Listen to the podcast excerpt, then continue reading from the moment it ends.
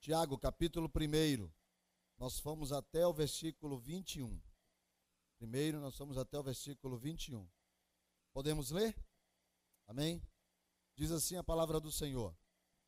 A partir do versículo 22. Tiago 1, 22. Nós vamos concluir o de terça-feira, vamos falar o 22, 23, 24, 25. E vamos para de hoje, que é o 26 e o 27. Ou somente o 26. Vamos tentar hoje falar só no 26. Ah, diz assim a palavra do Senhor: Tornai-vos, pois, praticantes da palavra, e não somente ouvintes, enganando-vos a vós mesmos. Porque se alguém é ouvinte da palavra e não praticante, assemelha-se ao homem que contempla num espelho o seu rosto natural, pois a si mesmo se contempla e se retira, e para logo se esquece de como era a sua aparência. Mas aquele que considera atentamente na lei perfeita, lei da liberdade, e nela persevera, não sendo ouvinte negligente, mas operoso praticante, esse será bem-aventurado. No que realizar. Esse será bem-aventurado no que realizar. Amém? Nós sempre falamos que quando a gente está estudando um texto, nós temos que encontrar o que a gente chama de palavra-chave. Diga, palavra-chave. Nós temos que encontrar as palavras-chave, porque aquelas palavras, elas é, dizem, elas falam exatamente o que as palavras periféricas, elas conseguem nos ajudar a entender melhor o texto. Então, nós lemos um, dois, três, quatro versículos. Dos quatro versículos que nós lemos, nós temos aqui, vamos dizer assim, três palavras-chave dos quatro versículos. Se você trouxe caneta, você trouxe caneta, sim ou não? Então eu queria que você marcasse três palavras-chave na sua Bíblia. Primeira, você vai marcar aí no 22 a palavra, ou até mesmo no, 20, é, no 22, Coloque, marque aí, praticantes da palavra. Viu aí? Praticantes da palavra. Essa é a primeira palavra-chave. Praticante. Segunda palavra-chave. Ouvintes. Ouvintes. Marcou ouvintes? Terceira palavra-chave. Espelho. Marcou espelho? Sim ou não? Ok. Então são três palavras-chave que a gente vai rapidamente falar, porque a gente vai entrar no de hoje. Isso aqui ainda é de terça-feira passada. Praticantes da palavra e não ouvintes, enganando-vos a vós mesmos, porque se alguém é ouvinte da palavra e não praticante, assemelha-se a um homem que contempla num espelho o seu rosto natural, pois a si mesmo se contempla se retira e para logo se esquece de como era a sua aparência. A palavra ouvinte aqui, ela quer dizer, de uma expressão do grego, um aluno que vai para a aula, chega lá na aula, ele vai com o uniforme do aluno, leva os livros do aluno, leva a caderneta, leva a caneta, o estojo, e ele participa da aula. Só que quando acaba a aula, ele não aprendeu nada. Essa é a ideia do ouvinte. E aí o professor chega à seguinte conclusão: perdeu tempo o aluno e o professor. Perdeu tempo os dois. Essa é a ideia da palavra acroatai, que é onde Tiago, aonde a gente aqui do português lê a palavra ouvinte, ou seja, pessoas que fazem outras perderem tempo. Você entendeu, sim ou não? Ok. Como a gente falou que isso é da passada, então vamos correr. A outra ideia é a ideia do praticante. E ali não precisa nem explicar, praticante da palavra. é aquele que está numa aula e a aula é dada e ele escuta a aula e depois ele vai para casa e faz o dever de casa e na próxima aula ele traz e traz tudo certinho. É igual a é igual a Felipe quando está na aula, né, Felipe? Estudando ali, vai para aprende tudinho, vai para casa, faz o dever de casa, no outro dia volta para a aula e está tudo certinho, ou seja, entendeu e fez fora da sala de aula. É a ideia do praticante da palavra. É aquele que faz o que deve fazer fora da sala de aula. Bom, e a ideia do espelho? E a ideia do espelho é que fecha tudo isso daqui para a gente poder entrar no tema de hoje. A ideia do espelho é o seguinte: 1 Coríntios 13, 12 diz assim: Tudo que nós vemos agora, nós vemos por espelho, por um espelho, em um enigma. Você já viu isso? Paulo falando lá, quando ele está falando sobre o amor, ele diz assim: tudo que nós estamos vendo hoje, tudo que nós estamos estudando hoje, tudo que nós estamos aprendendo hoje, é por espelho. Nós estamos vendo por enigma, mas vai chegar o dia de que nós vamos nos encontrar com Ele e como Ele é, assim então nós o veremos. Mas por enquanto é só espelho. O que é a ideia do espelho? É a ideia também que Paulo traz em 2 Coríntios 2, 18, que ele diz assim: Nós estamos vendo as coisas, mas como Moisés, que naquela época as pessoas viam a glória de Deus sobre Moisés, mas ele tinha um pano sobre o rosto, e aí ninguém conseguia ver o rosto, mas via a luz que saía do rosto por causa da glória de Deus do dia em que Moisés viu ao Senhor, disse que o rosto de Moisés brilhava tanto como o sol, que era preciso que ele tivesse um pano sobre o rosto para que as pessoas pudessem falar com ele, porque se ele tirasse o pano, o rosto de Moisés encandeava as pessoas. Então, Paulo diz assim: Olha, nós estamos hoje vendo a glória de Deus, como lá na época de Moisés. Ou melhor, aí Paulo diz: estamos vendo a glória de Deus hoje como um espelho. 2 Coríntios 2,18. Então, o que é esse espelho? Se você quer saber o que é esse espelho, você vai entender o que é o ouvinte e o que é o praticante. Esse espelho, alguém poderia dar uma ideia do que é esse espelho? Cadê os praticantes? Alguém, alguém poderia dizer assim, pastor, o espelho é isso. O espelho. Cópia exata. Não, porque quando você se vê no espelho, Paulo, tem que lembrar o seguinte: aquele espelho daquela época não é o espelho de hoje. O espelho daquela época era metal polido. Não é esse que você vê hoje. Então, automaticamente, o espelho daquela época não refletia, por isso que ele diz em 1 Coríntios 13, 12. Quando olhamos para o espelho, nós vemos por enigma, nós não vemos exatamente como é. Porque o espelho daquela época não era como o espelho de hoje. Era um espelho meio embaçado. Então, por isso que ele diz: Nós não estamos vendo de verdade, mas nós entendemos quem está ali do outro lado, porque nós estamos vendo por espelho. Espelho, aqui no texto de Tiago e de Paulo, espelho é a palavra de Deus. Entenda, a palavra de Deus. Agora, vamos ler o texto de novo e a gente vai ter uma outra compreensão do texto. Veja bem, ele diz assim para as pessoas que estão lá onde ele escreveu essa carta, que estavam brigando. Vocês já sabem que eu já falei isso. Era um pessoal que estava brigando, eram os ricos querendo dominar os pobres, os ricos, os, os pobres querendo dar os primeiros lugares para os ricos, e começava um falar do outro, meteu o pau, e estava tendo uma maior confusão ali na igreja. Tiago então escreve uma carta, nós já falamos sobre isso, e a carta vai tratando dos assuntos do problema da igreja.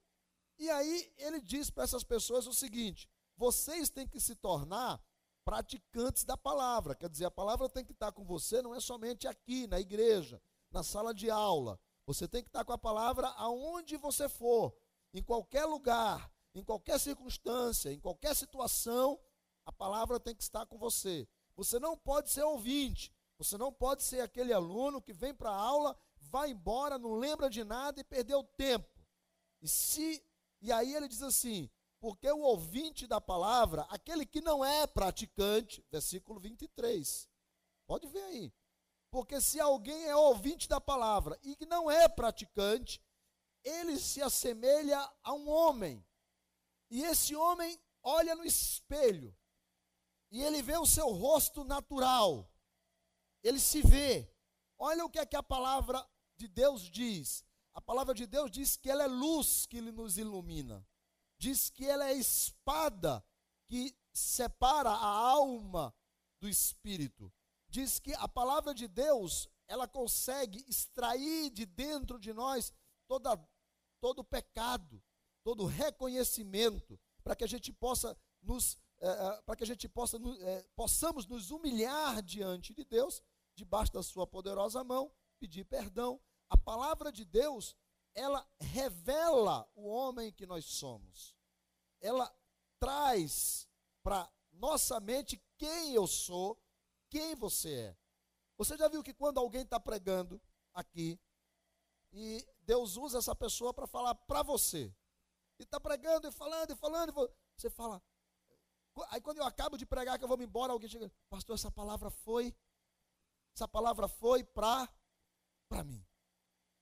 Essa palavra foi para mim. Olha, você se viu naquela palavra. Pastor, parece que Deus estava me vendo. E disse tudinho. Você se viu naquele contexto das escrituras. Você olhou e viu. Não viu claramente. Porque o espelho não é você, mas você se viu naquela palavra. Então, ele está dizendo o seguinte: os que são ouvintes são assim, os que são os alunos que não gravam, são aquelas pessoas que vão para frente do espelho, veem, olha o homem natural e fala: puxa, eu tenho que mudar isso aqui, eu tenho que estar arrumado aqui nesse meu cabelo. Ó, oh, não está legal, eu tenho que arrumar isso aqui eu tenho que dar uma ajeitada aqui. Não, não tá bom, não estou bonito, eu vou, eu vou me arrumar, eu vou me ajeitar, não, não tá bem, não está bem. Eu tenho que aprumar, eu tenho que ficar mais bonito, tenho que arrumar a minha vida. Ele está se vendo no espelho. Isso é a palavra vindo para ele, e ele dizendo: Eu tenho que mudar, eu tenho que me consertar diante de Deus. Ele está vendo, ele está ele tá se vendo, ele, ele olha para dentro da alma dele e vê que tem alguma coisa errada. Mas acaba o culto e ele vai embora. E aí o texto diz assim: Pois ele a si mesmo se contempla, mas ele se retira, versículo 24. E quando ele vai embora, ele logo se esquece de como era a sua aparência. Quando ele estava aqui, o Espírito Santo estava falando, o espelho estava mostrando, a palavra estava dizendo: Olha, olha, vê aqui, vê o que tu tem que mudar. E ele diz assim: Eu tenho que mudar isso, eu tenho que mudar isso. Aí ele sai. Dois dias depois, ele se esquece daquilo que ele, chorando, veio dizer: Foi para mim. Se esquece. Faz tudo de novo. Tiago está dizendo: essas pessoas, esses ouvintes, são como homens que se olham no espelho e se esquecem, não sabem quem eles de fato são. Eles perderam a noção, se esqueceram da sua aparência, se esqueceram de saber quem eles são diante de Deus, diante do próximo. Aí ele entra no versículo 25 e ele diz assim: Mas, todavia, entretanto, no entanto, existem aqueles que consideram atentamente, ele fala, na perfeita lei, na lei da liberdade e nela persevera, não sendo um ouvinte negligente, mas um operoso praticante. E quando essa pessoa ela é um operoso praticante, veja aí na sua Bíblia o que é que acontece com ela. Quando ela é um operoso praticante, veja aí, por favor. Será feliz naquilo na minha diz: será bem-aventurado em tudo que realizar. Será feliz em tudo que fizer. Aí nós vamos para o texto de hoje, que isso foi só final do de terça-feira passada. Vamos para o de hoje. Se alguém, versículo 26, Tiago 1, 26. se alguém supõe ser religioso, deixando de refrear a língua, antes enganando o próprio coração, a sua religião é vã.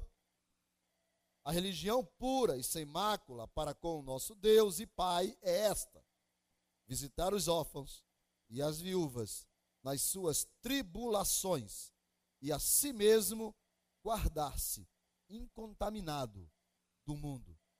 Vamos às palavras-chave? Palavra-chave, versículo 27. Tudo vai girar em torno de uma coisa. Marque aí: língua. Tudo vai girar em torno disso. Língua. Marcou? Ok. Bom, como nós estamos dividindo por tema, tem que lembrar que isso aqui era uma carta. Como carta, não tinha capítulo. Como carta, não tinha versículo. Mas, tanto no grego, como no hebraico, e na verdade, mais no hebraico do que no grego, mas tanto no grego como no hebraico, como eles não tinham ponto, vírgula, interrogação, exclamação, ponto e vírgula, mas eles vinham com uma frase, um assunto, uma ideia, e eles queriam parar essa ideia. O que era que ele fazia? Terminou aqui e ele vai começar uma nova ideia. Então, essa letra que começa a frase, ela era mais escura, grafada de uma forma diferente das outras letras. Significava que esse assunto acabou e está começando um outro assunto. Nesse caso, Tiago não está começando um outro assunto. Então ele está dizendo assim: olha, você tem que ser um praticante da palavra. Você não pode ser só um ouvinte. Você tem que deixar a Bíblia trabalhar dentro de você. É? Essa é a lei da liberdade, é a graça. E se você quiser ser uma pessoa feliz em tudo que faz, você tem que ser um operoso praticante. Ok? Aí ele diz assim: mas se alguém supõe ser religioso, vamos entender primeiro o religioso antes de ir à palavra-chave. Tiago diz assim: se alguém supõe ser religioso, esse religioso aqui, para o pessoal do louvor, é muito bom, interessante isso, porque ele usa a palavra de Isaías 29, 13. Alguém poderia abrir a Bíblia em Isaías 29, 13, pegar um microfone rapidamente e ler Isaías 29, 13. 1, 2, 3. Tá, isso, irmã, fala no diz, microfone. Esse povo se aproxima de mim com a boca e me honra com os lábios, mas o seu coração está longe de mim. Em vão me adoram. Seus ensinamentos não passam de regras ensinadas por homens. Tem alguma tradução que tem assim, só em mandamentos de homens que maquinalmente aprenderam? Tem alguma tradução que usa a palavra maquinalmente? Hã? A sua? Tem mais a de alguém? Que usou a palavra máquina, que está escrito assim, maquinalmente aprenderam. Uma, duas, três, tem um monte de gente. Ok. O texto que a irmã leu diz assim: feito por regras, não é isso? E algumas diz maquinalmente, ou seja, é algo mecânico, é algo aprendido, não é verdadeiro, não é sincero, não é puro, não é para Deus, é para as pessoas. Tiago diz assim: se você cuida de ser religioso, e esse religioso aí, que ele está dizendo, por incrível que pareça, é o oposto do maquinamente, do regra, da regra, do mecânico. É o oposto.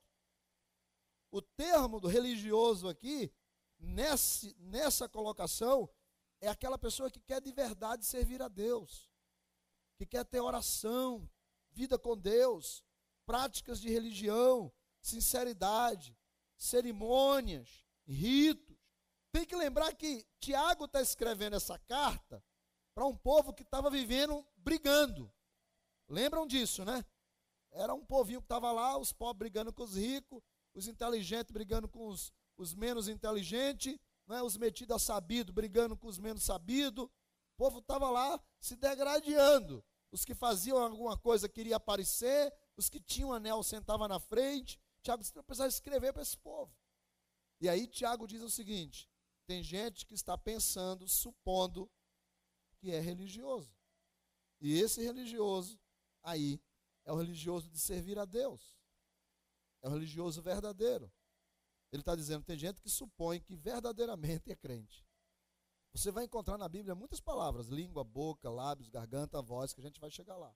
Mas escute uma coisa: existe o que nós vemos no versículo 25 aí, ele fala de lei. Você está tá com a Bíblia aberta? Veja o 25, ele fala de lei perfeita e fala de lei da liberdade. Sim ou não?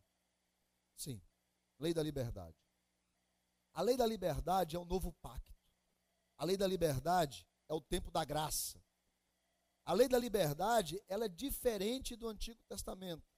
O Antigo Testamento, o camarada tinha que oferecer sacrifícios, o camarada tinha que é, vestir roupa de um jeito, o camarada tinha que cumprir eh, dias de lua nova, dias de lua cheia, é, tinha as festas, é, tinha rituais, tinha cerimônias, o cara não podia fazer isso, não podia comer aquilo, não podia dormir virado para lá, não podia dormir virado para cá.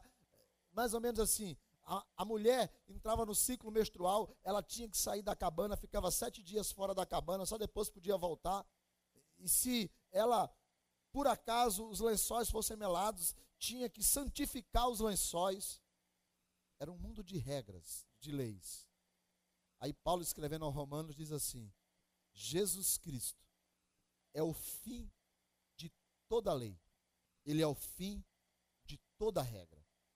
Paulo escreve aos Gálatas e diz assim: a lei de Cristo é essa.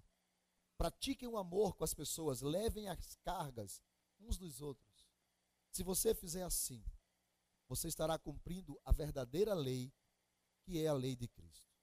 Ou seja, quando Jesus pegou aquela taça e disse: Pai, estou orando ao Senhor, e disse para os discípulos: Este é o novo, a nova aliança no meu sangue.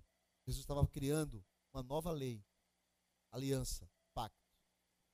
E que Tiago chamou de lei da liberdade. O que Paulo diz que essa lei que Tiago chamou de lei da liberdade é uma lei cuja única regra é o amor. E ele diz: e para amar não existem regras. Ou seja, a lei da graça, diferente da lei que foi dada por Moisés. Quando Deus foi instituir a lei, se Moisés, oi, tu quebrou as tábuas porque o povo pecou, faz agora duas tábuas e traz aqui em cima. E ele trouxe. E eu vou escrever a lei, o decágono, de novo, os dez mandamentos, vou escrever tudinho aqui de novo. Escreveu. E Moisés desceu. E a lei de Deus estava escrita em pedras. Chegou o Novo Testamento a lei da liberdade. E aí, os profetas profetizaram e disseram o seguinte: essa lei, agora, não está mais escrita em pedras, ela está escrita no coração dos homens. Ou seja, não tem nada palpável, não tem papel, não tem nada. A lei de Cristo é diferente. O que quer dizer a lei de Cristo? É que Jesus fez um acordo comigo e com você de boca. Deu para entender, sim ou não?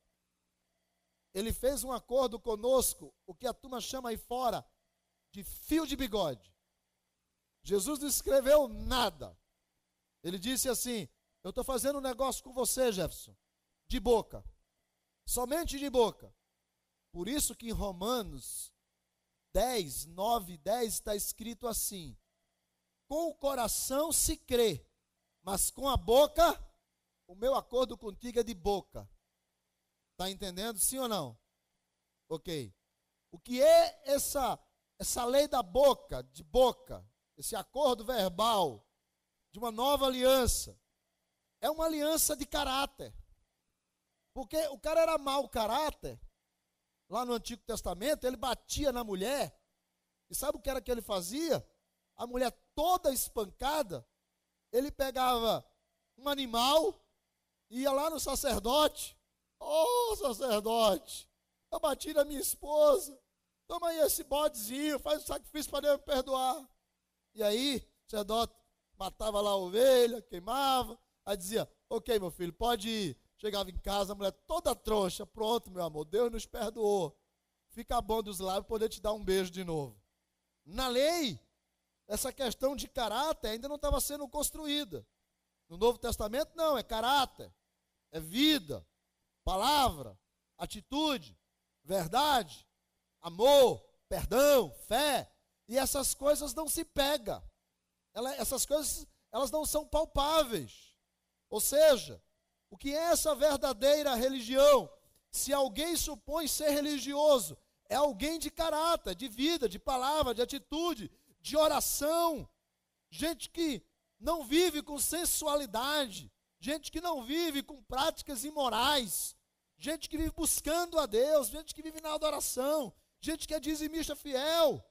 Só que Tiago está dizendo assim: se você supõe ser essa pessoa, se você acha que você é esse crente, aí ele diz assim: veja o restante da frase, por favor. Qual é o restante da frase? Mas deixando de refrear a sua língua, engana o próprio coração e a sua religião. Isso tudo que eu falei não vale nada. Olha o que é que Tiago está dizendo. Veja o que é que Tiago está dizendo.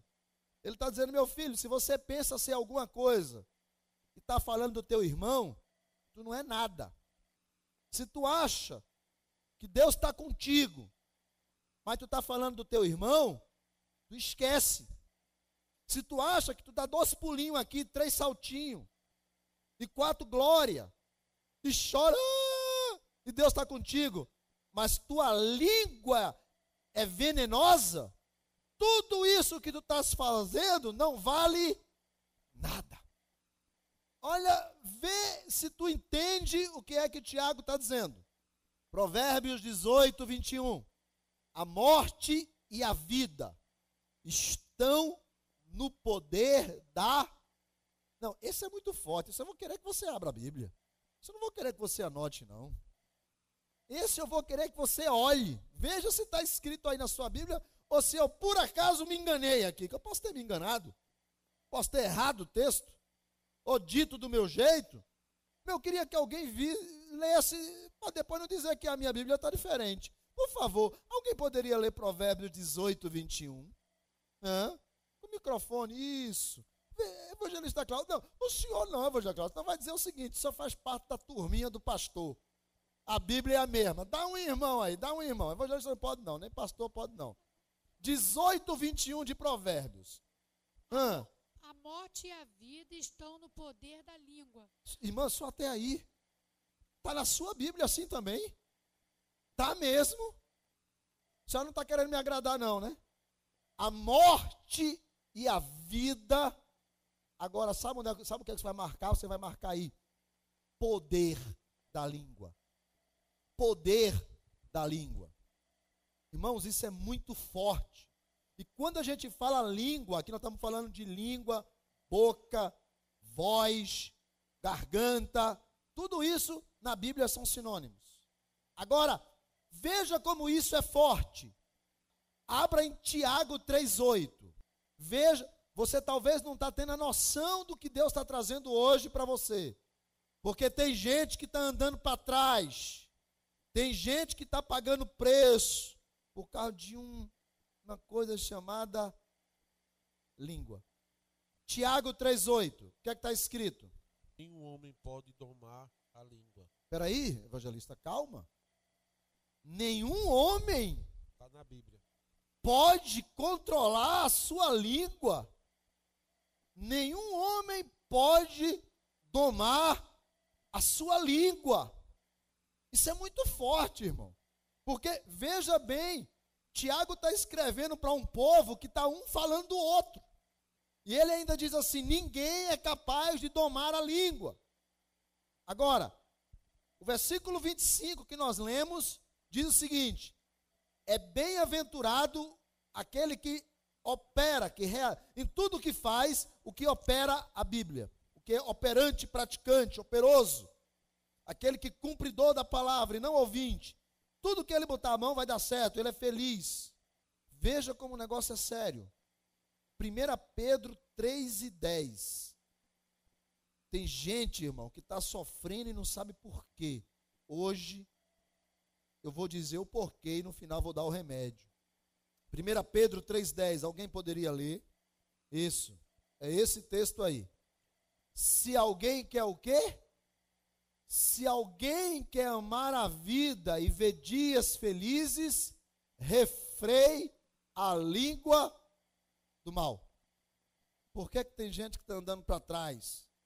Porque a língua está feita um cavalo sem freio, um barco sem leme, um carro sem motorista, desesperado, internet com 100 mega, chega rapidinho, entendeu? Agora, se nós lemos em Tiago 3,8 que diz que o homem não é capaz de domá-la, mas ele manda a gente refrear, vamos primeiro ficar só na língua, depois a gente fala sobre o refrear. Vamos ficar só na língua, vamos tentar hoje correr, senão a gente não tem problema. Alguém está desesperado aqui, ou a, ou, ou a gente pode ficar com o Tiago até o final do ano? Pode, pode. Se alguém quer ser essa pessoa crente, religiosa, servo de Deus, temente a Deus, que chora, pula, fala em línguas, profetiza, prega, tem visão, revelação, discernimento, é um abençoado. E como dizia, como disse aquele hino, sou abençoado, sou abençoado. Se quer ser isso, refreie a língua. Porque se você não segurar a tua boca, você vai estar enganando a você mesmo e tua religião não vale, teu jejum não vale nada. Se tu falar do outro, teu jejum não vale nada. Se tu criticar o outro, tua oração não sobe. Se tu ficar lá naquela esquina falando daquele teu amiguinho, a tua adoração não vai passar de emoção, igual aquela música de Zezé de Camargo e Luciano, que qualquer um chora, que coisa linda, tu vai estar tá chorando também aqui, porque Deus é um Deus que opera, mas não vai subir do teto. Tu está entendendo? Sim ou não? Pode pular, pode saltar, pode chorar, pode gritar, pode fazer tudo. Mas a sua religião não vale nada. Está aqui. Ou não está aqui? Ainda bem que não fui eu que escrevi, foi Tiago. Eu estou só falando. Irmão, não existe felicidade, é o que Tiago está dizendo. Não existe paz o mexeriqueiro, o fofoqueiro, o maledizente. Eu até mandei perguntar aqui, perdeu o menino pegar aqui, se maledicência era o que eu sei. Eu digo, olha no dicionário para não dizer errado. Ele olhou e é verdade. Maledicência ou, ou maldizente é a ação daquela pessoa que fala mal de alguém com a intenção de denegrir mesmo a imagem. O fofoqueiro, o falador, o linguarudo, o maledicente, o mexeriqueiro. Tem mais algum sinônimo? Murmurador. Esse camarada não tem felicidade, não tem paz. Olha para a vida dele, só vive envolvido em problemas. Olha para a vida do fofoqueiro, meu irmão. Ele só vive com problema, ele só vive em tribulação. Irmão, ora por mim que eu estou na prova. Irmão, vai converter tua língua que tu sai dela só vive mal. Sabe por quê? Porque Tiago diz assim: tudo que ele faz não vale nada. Gente que está destruindo lindos ministérios que Deus deu a ele, deu a ela. Gente que está destruindo a chamada de Deus para a vida dele, para a vida dela. Sabe por quê? porque não consegue refrear a língua. E aí não vale essa religiosidade toda, não vale nada. A língua destrói tudo. Isso é sério, irmão. A Bíblia não diz assim. Quer ser bem-aventurado? O versículo que o irmão leu, 1, 3, é, 1 Pedro 3,10. Quer ser feliz? Cante cinco hinos. Diz isso. Quer ser feliz? Deixa a Bíblia aberta no Salmo 91. Quer ser feliz? Recite o Salmo 23. Diz isso? Duas horas de joelho. Acordar todo dia às três horas da manhã para orar durante sete dias da semana, durante quatro meses do mês. Diz isso. A Bíblia diz: quer ser feliz? Segure. Quer ser feliz? Segure. Olha a pessoa que está do seu lado. Diga assim: quer ser feliz? Aprenda uma coisa hoje. Pare de falar dos outros. Irmãos, sabe por quê Tiago disse lá em 3:8 assim: a língua ninguém consegue dominar? Olha, a língua, irmãos, ela anula a prosperidade da tua vida. A língua traz coisa ruim para você. A língua, irmão, e quando eu estou falando da língua, eu estou falando daquele, sabe, daquele hábito, aquele hábitozinho de visse o vestido que ela veio hoje. Olha com quem ele está, rapaz, aqui, ele, olha, olha com quem ele está saindo. A Bíblia anula. Olha, a, a, língua, a Bíblia não, a, a língua anula. Irmãos, a gente consegue vencer o vício. A gente consegue. Tem gente que não é nem crente, conseguiu vencer o vício do cigarro. Eu conheço, não sei se você conhece. Mas nem crente é. Mas foi lá, lutou e o cara consegue vencer o vício do cigarro. O cara tem gente que, que vence o vício da bebida. Tem gente que consegue, foge da prostituição, pessoa direita, correta. Mas ninguém consegue fugir da língua, ninguém consegue deixar a língua em casa. Camarada ou amigos assim, camarada é viciado cara é viciado no 51, 52, 53, 54. O cara é viciado. Aí o amigo diz assim: rapaz, vamos ali tomar uma. Aonde? No bar de Zezinho ali na esquina. Ele olha ali, vai que daqui a pouco eu chego. O cara com a vontade, aí o cara vai para lá, ele para cá. Meu Deus, me ajuda, me ajuda. Ele consegue fugir. Paulo diz: fuja da prostituição. Aquela menina dando mole para você, mas sabe que quer pegar você, ó, corre. Sai fora, meu irmão. Mesma coisa as meninas, cuidado com aqueles camaradas, ó, sai fora. Você consegue pular a fogueira. Agora não tem como deixar a língua em casa. Não tem como você ir para um canto e a língua ir para outro. Tem? Tu consegue vencer um monte de coisa, mas não consegue vencer a tua língua. Veja como isso é sério. Olha Tiago, olha, olha Tiago 3.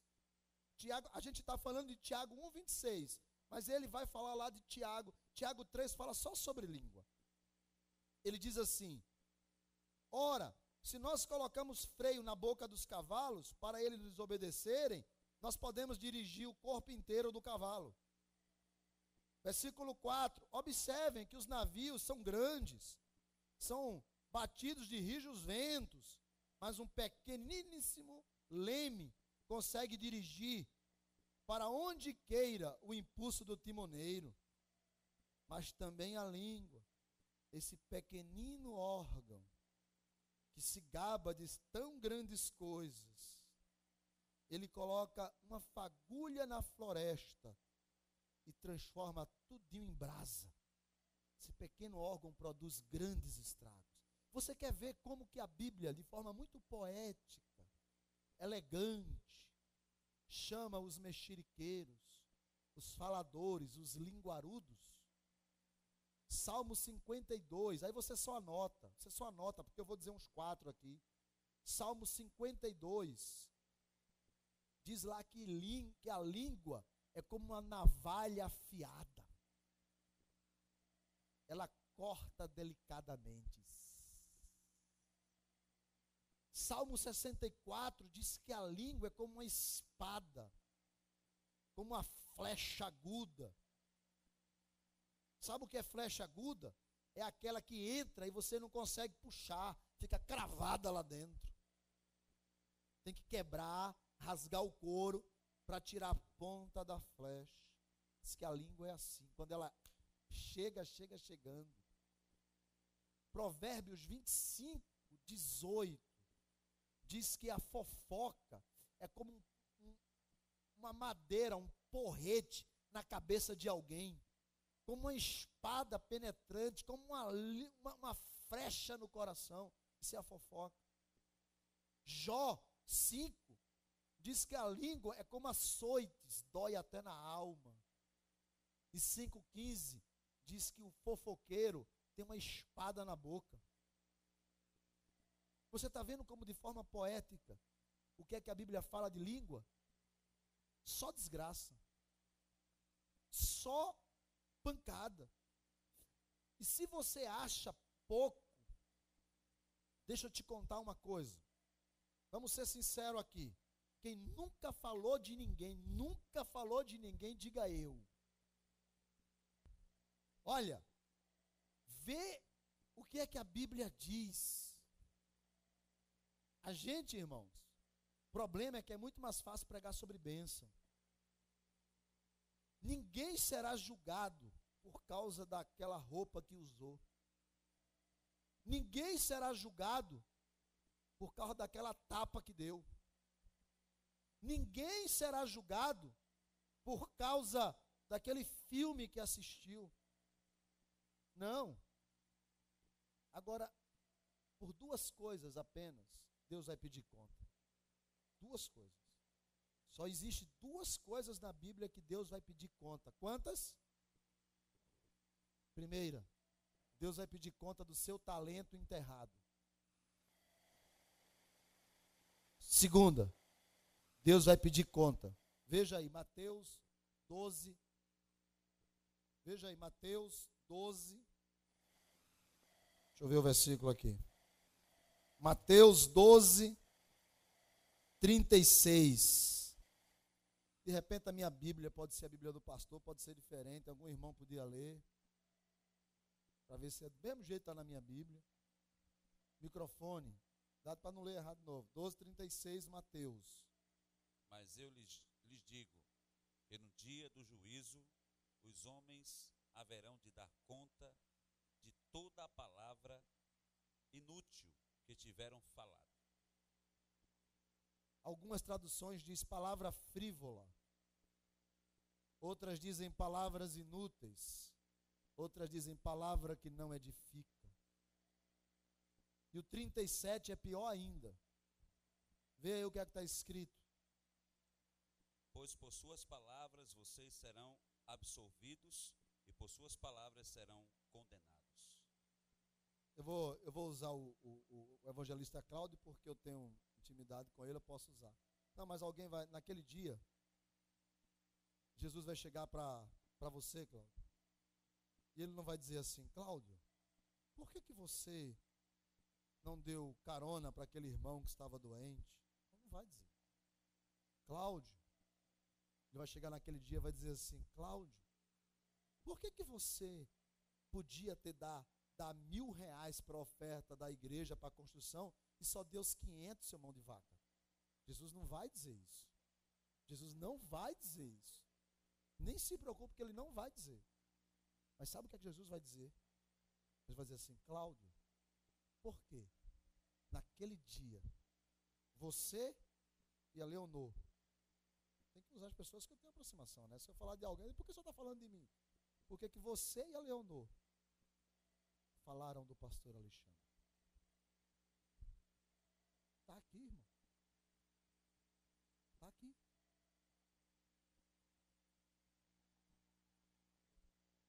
Mas ele vai dizer, ele vai chegar e vai dizer assim: Por quê?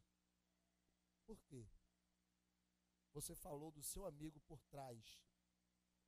Por que, que você não pegou, ao invés de falar de coisas boas, foi falar de coisas ruins, pejorativas, destrutivas. Sabe quem é aquela outra pessoa? Deixa eu te dizer quem ela é. Imagem e semelhança de Deus. E você não deu a ela o direito de se defender falando por trás. Por que, que você pronuncia palavras de baixo escalão? Olha, tudo no poder da língua. Palavras inúteis, palavras que não edificam, palavras que não constroem, palavras que não elevam. Gente que só sabe criticar, gente que só sabe apunhalar, gente que só sabe falar mal. Jesus diz assim: naquele dia, o ranzinza, murmurador, fofoqueiro, maldizente, eu vou tagarela, eu vou pedir conta de tudo que tu falou. Está na Bíblia ou não está? Ou é eu que estou inventando? Agora escute mais. Veja como isso é perigoso. E a gente acha que não. Porque hoje, o camarada está aqui, e o outro está ali, e o outro está ali de lado, no mesmo, no mesmo birô, no mesmo balcão, sei lá, e ele não fala com o outro, ele tecla.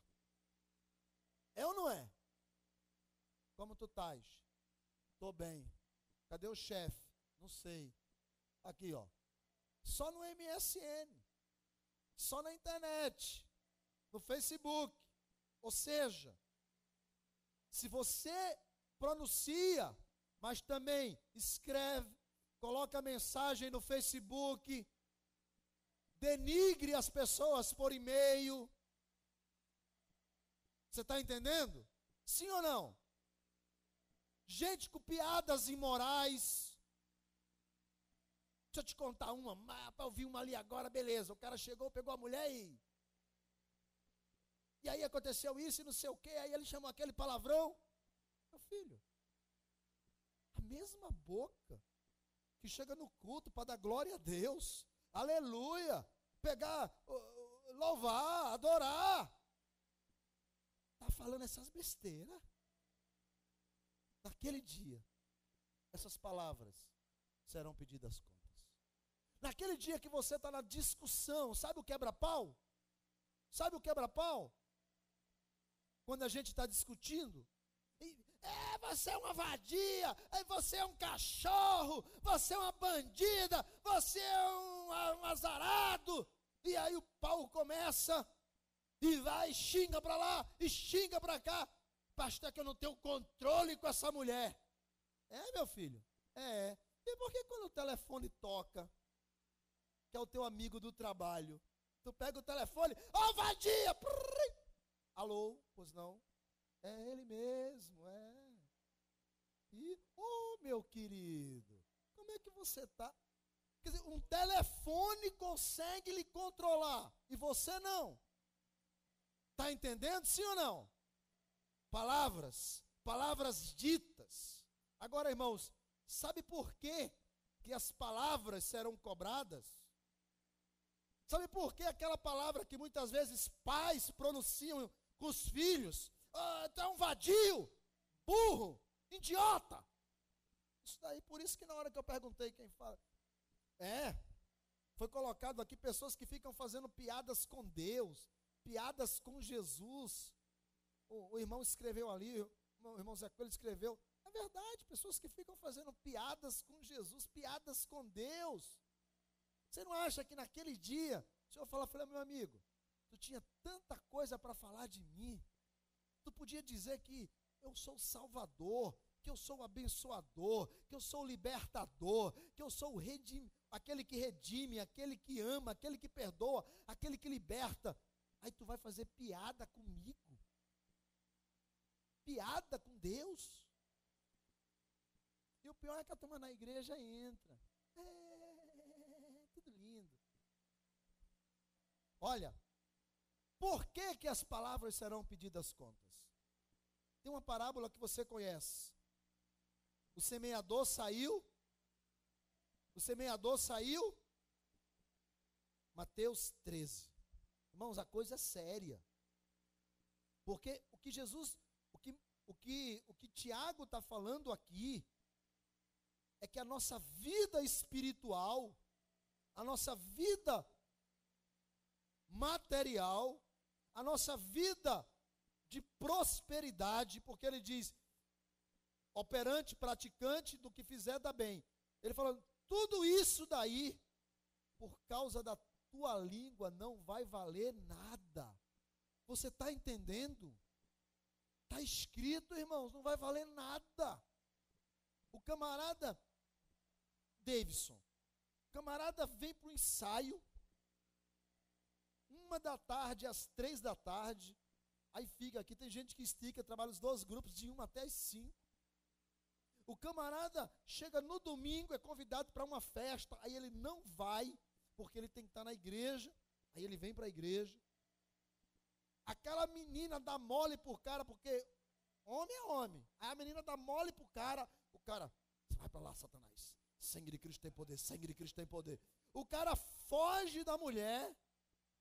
Que maravilhoso. Aí vem primeiro sábado do mês, Santa Ceia de manhã, consagração. O camarada está aqui chorando. Jesus, tu és lindo. Tudo certo, Deus. Tudo certo. Mas ele chega, três irmãos conversando, aí ele chega. Ei, meu santo, como é que tá? Tudo bem? Tudo bom? Aí falou, rapaz, já te contaram? O quê? Rapaz, fulano. O que foi? Rapaz, acho que ele está em pecado. É, está em pecado. Vive dando carona para aquela irmã. Está em pecado. Está em pecado. O irmão até falou que acha que já viu ele saindo do motel. Aí o cara está chegando. Aquele. Cinco horas de ensaio. Jejum. Oração. Choro, lágrimas, adoração. Rapaz, eu não te conto mais, isso não é a primeira vez, não.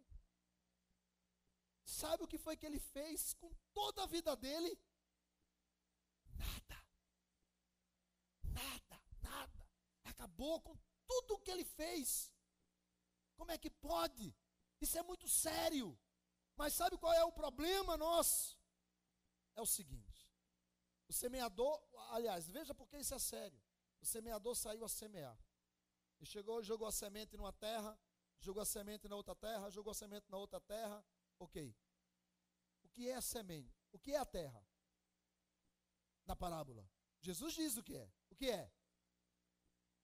É, o que é a terra? O coração. O coração do homem. E o que é a semente? A palavra. Você está vendo como a palavra é coisa séria? A palavra é semente. Você pega uma criança e você começa a falar lá para essa criança. Você não, olha, você é burro. Você é burro. Que menino burro. Que menino burro. Que menino burro. Ô oh, meu filho, você não, não tem noção, não, ô seu sem noção. Olha onde tu está pisando. E começa. E vai batendo, e vai batendo. O camarada chega com 20 anos de idade. Ele acha que ele não é capaz. Ele acha que ele não é inteligente. Sabe o que foi que, sabe o que, foi que essas palavras fizeram com aquele garoto? Destruíram o que é imagem e semelhança de Deus. Palavras são sementes. Por isso que cada palavra lançada será cobrada. Olha, irmãos, tem gente que tem uma língua tão venenosa. Eu já vi algumas pessoas chamando algumas mulheres algumas irmãs da igreja, de cascavel. Você já viu isso? Já viu? Aquela irmã? Aquela irmã é uma cascavel. Por causa do veneno da língua. A sua língua. E todo mundo aqui tem língua, não tem? Sim ou não? Por favor, aquele que não tem língua, levanta o braço. Todo mundo tem língua. Mas a língua, na verdade, é a capacidade de transmitir algo.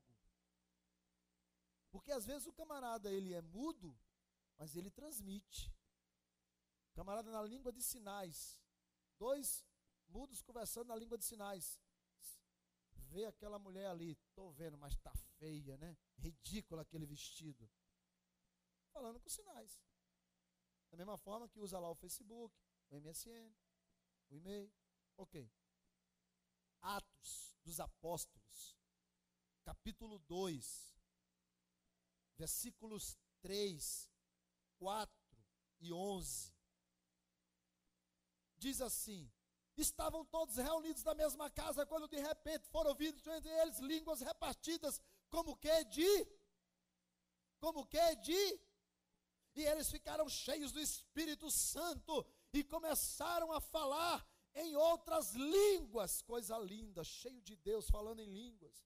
Como nós ouvimos falar. E aí o versículo 11, os camaradas dizem assim: "Olha, isso tem que ser de Deus, porque nós ouvimos eles falarem nas nossas próprias línguas das grandezas de Deus". Agora, abra sua Bíblia em Tiago, capítulo 3, versículo 6. E por gentileza, muito delicadamente, pegue a sua caneta. Eu quero que você grave só uma, dois textos. Versículo 6. Os que acharam pode dar glória a Deus com a boca que Deus lhe deu, a língua que você tem, pode dar glória a Deus. Amém. Ora, a língua, diz Tiago, é fogo. Fogo é mundo de iniquidade. A língua está situada entre os membros do nosso corpo, mas ela contamina o corpo inteiro. E ela não somente coloca chamas em toda a carreira da existência humana, como a própria língua, ela mesma está em chamas pelo inferno. Olha quem, chama, quem inflama a tua língua. Faz assim. Está queimando? Cuidado, porque o inferno inflama a língua.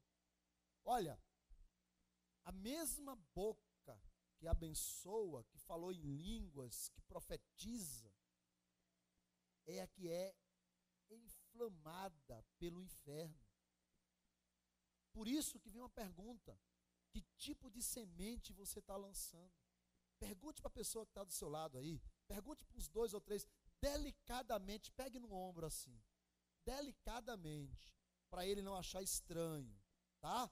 E diga assim: meu querido, com muito amor, com aquela língua suave, macia, meu querido, tua língua, que tipo de fogo está nela? Que tipo de fogo está nela? Qual é? O que é que tem na tua língua? Palavra do reino? Ou fogo que destrói uma floresta? Veja aí Tiago 5, 3, 5. Veja aí a parte B. Vede, irmãos, como uma fagulha põe em brasas tão grande selva. Sabe o que é que Tiago está dizendo aqui para os crentes lá que estavam lendo a carta? Ô irmão, sabe aquela fofoquinha pequenininha que tem nada não? Aquele comentário sem maldade, ô pastor, não tive a intenção. Sabe aquela verdade, aquilo que você fala assim, pastor, comigo é assim, é, eu sou assim, ó. Na verdade, sincero. Mas que é que adianta ser verdadeiro e sincero se quem é para estar tá, não está ali, tu está falando por trás? Era para ser sincero na frente, irmão. Não, aí você pega o camarada, você dá um aperto nele, tem dois caras brigando na igreja, porque um, um, falou disso do outro, você dá um aperto nele. Aí o cara fala, aí o, o santo chega e fala assim, pastor, veja bem, veja bem, começou com veja bem, já veja mal. Pastor, veja bem, não foi bem assim que eu disse. Aí o outro fala assim, pastor, eu até falei, mas não foi por mal. Eu tinha até a intenção de ajudar, mas ele entendeu tudo errado. Não queria prejudicar ninguém, pastor, quando eu falei aqui. Porque o senhor sabe, eu sou sincero. Eu sou verdadeiro, eu sou autêntico. Mas seja, filho, para quem está envolvido no problema. Não seja autêntico, sincero pelo telefone, não. Tu sabe da nova? Deixa eu te contar, porque tu sabe que eu sou assim, eu sou sincero. Não. O fogo, ele está dizendo aqui, o fogo destrói, a língua Mata, irmão. Mata. Você está entendendo, sim ou não? No púlpito, irmão, todo mundo é santo. É impressionante. Eu vou ser muito sincero com os irmãos. Eu conheço muita gente. Muita, não é pouca não. Agora, entenda. Entenda uma coisa. Veja, eu conheço gente que está aqui Não estou falando aqui não, que graças a Deus os daqui correram. Mas tem gente, irmãos, quando pega o microfone, vira uma santidade em pessoa. Meu Deus, parece o arcanjo Miguel, cheio de fogo. A brasa tirada do altar com Atenais pelo serafim. Camarada pega o microfone. Shh, ou não tem? E olha o tamanho da língua.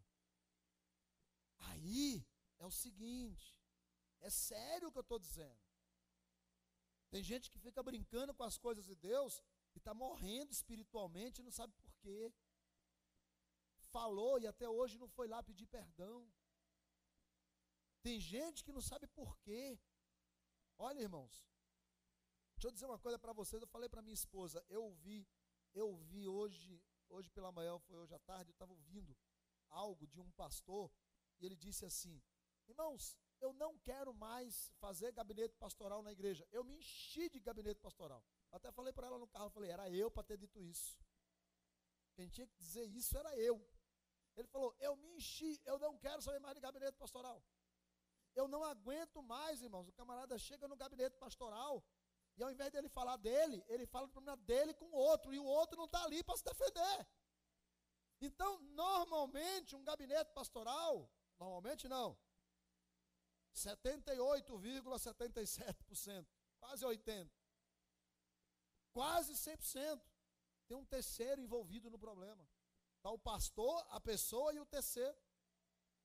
E o pastor fica colocando pano quente, sabe? Não, não é assim não. Deixa eu botar aqui esse panozinho quente aqui na ferida para e tal. Não, é tal. Vamos, vamos, vamos pacificar, não é bem assim, não sei o que e tal. Quer dizer, o que, é que o cara está fazendo no gabinete pastoral? Está falando de alguém. É um ambiente propício. Sabe? Se o pastor não, não for maduro, ele começa a formar a opinião dos outros baseado nas lágrimas de quem está chorando na frente dele no gabinete pastoral. E eu já vi muita gente levar lapada e ficar assim: por quê? Por quê? Não sabe. É porque o pastor foi inflamado por quem foi fazer um gabinete pastoral. Sabe um ambiente propício para falar dos outros? Reunião na casa de amigos. Vamos lá em casa comer uma pizza. Vamos. Quando chega lá, vamos. Ou então, eu até já disse, e vou repetir aqui: reunião para tratar de assunto da igreja, faça na igreja. Porque esse ambiente, pelo menos, você aqui fica meio inibido. Né? Porque esse ambiente é propício para a santidade. Aqui pelo menos você fica mais ou menos inibido. Mas na casa de irmã Zefinha, a língua solta, rola solta. Sabe, ó, sabe, o pastor? É, o pastor. Nós vamos ensaiar, vamos ensaiar. É, a gente vai ensaiar.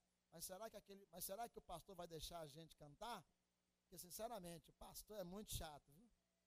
É muito chato. Porque lembra naquele dia, sabe por que o irmão chegou atrasado? não cantou. Ambiente propício. Quer ver outro ambiente propício? Reunião de obreiro. Pasmem. Reunião do ministério. Irmãos, obreiros. Como é que pode? Como é que pode? Igreja doente. Quer ver um outro ambiente propício para falar mal? Mesa de jantar de casa. Ontem aconteceu até um lance interessante lá em casa. Eu sentei na mesa, estava juntos, Gabriel e Leonor, a gente sempre come junto. Aí eu sentei na mesa, aí eu falei assim: tem uma pergunta da Bíblia para fazer para vocês. Jonathan virou para mim e falou: Pai, isso está igual o pastor Gesiel. Esquece Bíblia um minuto. Pô, só está direto agora, só está igual a ele.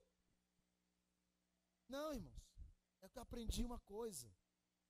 Colossenses, capítulo 3, versículo 2 e 3. Presta atenção, tu só anota e olha para mim. Para tu ver o que foi que Deus falou comigo assim no encaixe. Vê só. Colossenses 3, 2 e 3 diz assim: Pensem nas coisas que são de cima, lá do alto. Não pensem nas coisas que são daqui da terra. Porque vocês morreram para este mundo. A vossa vida agora, ela está escondida em Cristo e Cristo em Deus. Está entendendo? Olha o que ele diz. A vossa vida está o quê? Pensem nas coisas que são de cima. Parem das coisas daqui de baixo.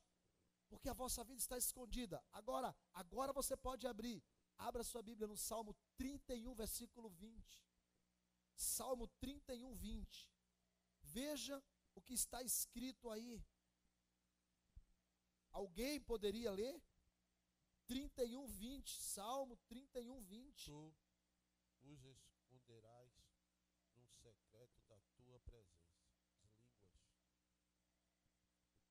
O salmista diz assim: Deus, deixa eu ler aqui na minha aqui.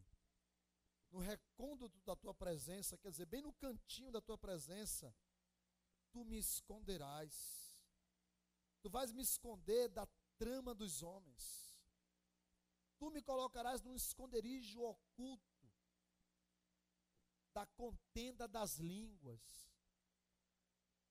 Olha o que Paulo diz. Paulo diz assim: pensem nas coisas que são de cima, porque vocês já morreram aqui para essa terra. A vida de vocês agora, ela está escondida em Cristo.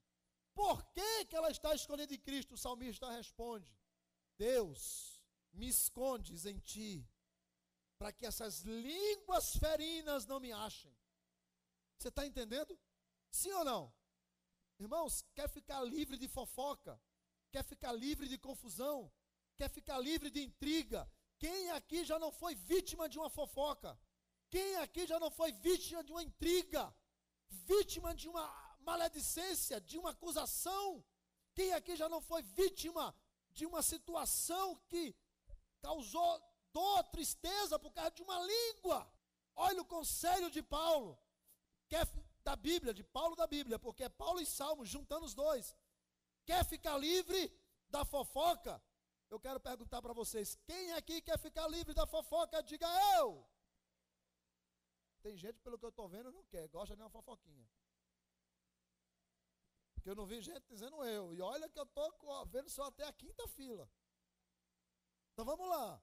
Quem aqui quer ficar livre da fofoca, diga glória a Deus. Maravilha, acho que a palavra era que estava errada. Sabe qual é o conselho da Bíblia? Irmãos, se juntou com alguém, fale de Bíblia. Ficou perto de alguém, fale de coisas espirituais.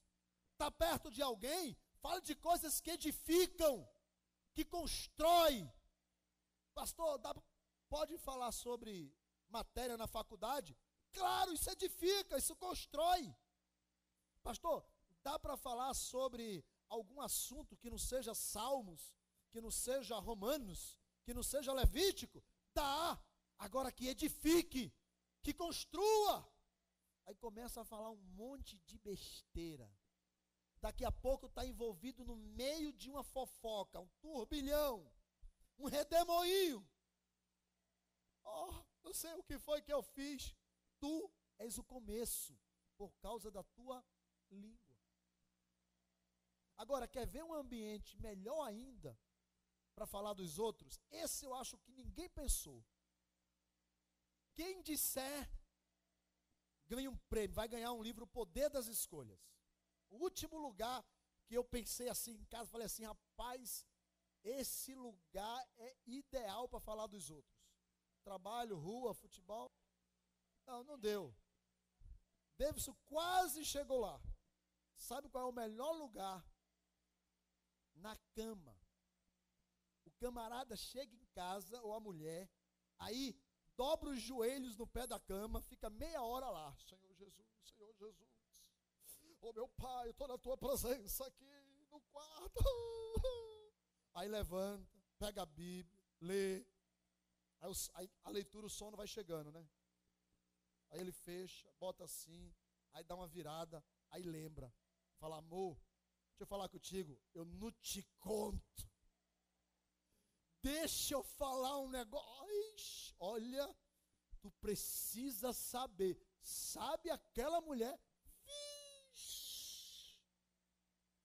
perdeu a meia hora de oração, só fez baboseira no joelho, perdeu tempo lendo, porque diz assim: a vossa religião, se você não consegue segurar a tua língua, ela não vale.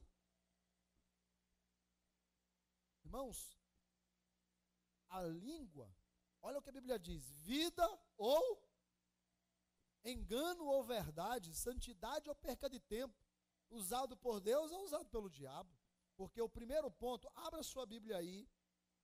Abra sua Bíblia aí. Tiago 1, 26. Se alguém supõe ser religioso e não refreia a sua língua, engana o seu próprio coração e a sua religião não vale nada. É vã.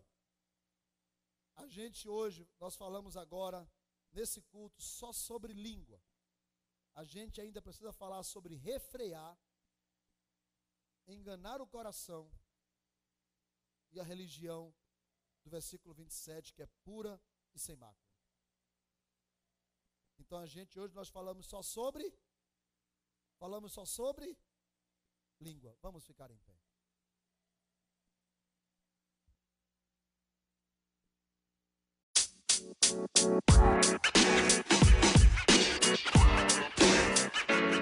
Know, man. Know, man.